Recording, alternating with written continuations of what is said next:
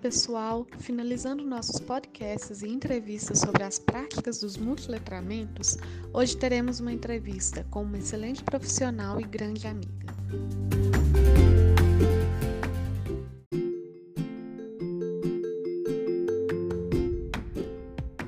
Da educação da infância ao ensino médio, proporcionar experiências onde as múltiplas linguagens são protagonistas é fundamental. Hoje, os processos de ensino e aprendizagem se tornou ainda mais plural, pois são muitas as habilidades oriundas das novas tecnologias, indo além da leitura e escrita e favorecendo a aprendizagem.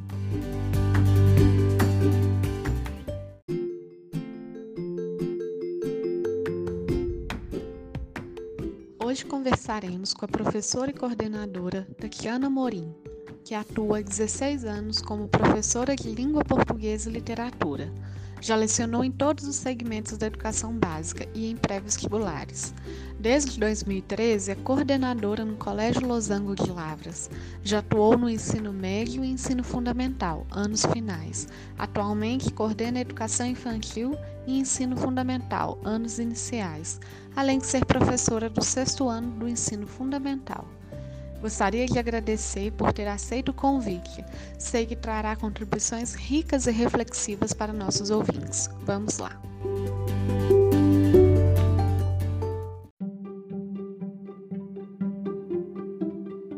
Na sua formação inicial, já haviam disciplinas que discutiam os multiletramentos? Caso não houve, onde e como foi o seu primeiro contato?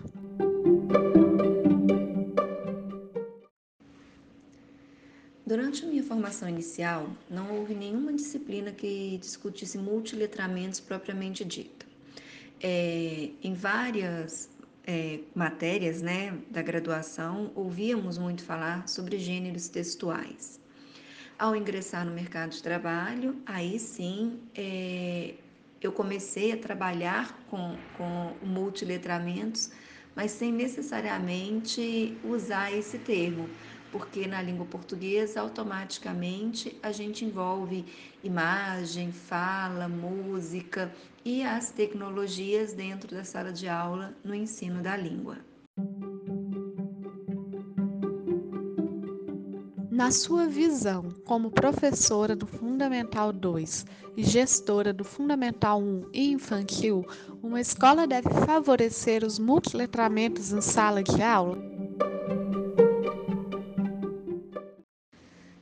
Certamente a escola ela deve favorecer o, os multiletramentos em sala de aula. Né? É importante que ela construa né, uma prática junto aos professores que priorize a exploração e o uso adequado aí das tecnologias de informação para o ensino é, do, do, dos diversos conteúdos. É, no entanto, é muito importante a gente é, entender né, que não adianta nada a gente instrumentalizar uma sala de aula com vários equipamentos, com vários recursos de multimídia, só para dar aula. Né? É muito importante a gente perceber que o multiletramento ele vai além de saber utilizar os recursos tecnológicos.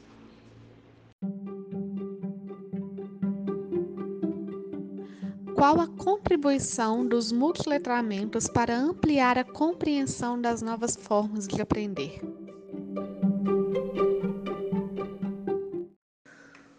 O multiletramento ele é importante para ampliar a, a compreensão das novas formas de aprender, porque através deles a aprendizagem ela se torna mais significativa para os educandos, né? Porque passam a fazer parte de recursos que eles utilizam no seu dia a dia e muitas vezes em, em instrumentos que tornam o ensinar mais interessante. Né? Assim você consegue envolver os alunos nesse processo de conhecimento de novas realidades, novas culturas, né? E até mesmo da sua própria seu, da sua própria bagagem, do seu próprio, do próprio meio onde, onde esse aluno vive. E por último, como as experiências que envolvem práticas de multiletramentos estão sendo discutidas na escola nesse contexto pandêmico que estamos vivendo. Olha, nesse contexto em que nós estamos vivendo, os professores, na verdade, eles foram colocados em um, em um universo de multiletramentos e aqueles talvez mais resistentes às novas tecnologias, né, eles foram obrigados a se adequar rapidamente a esse contexto. Então, é, a escola ela proporcionou os recursos e uma capacitação mínima por causa do tempo né, curto de aprendizagem para essa para a utilização das ferramentas que então proporcionam aí uma aula mais dinâmica, mais interativa, né, dentro desse contexto no qual hoje se usa muito esse universo é online ou mesmo o universo de aulas remotas, né, que precisam ser é, muito interessantes, principalmente para criança pequena.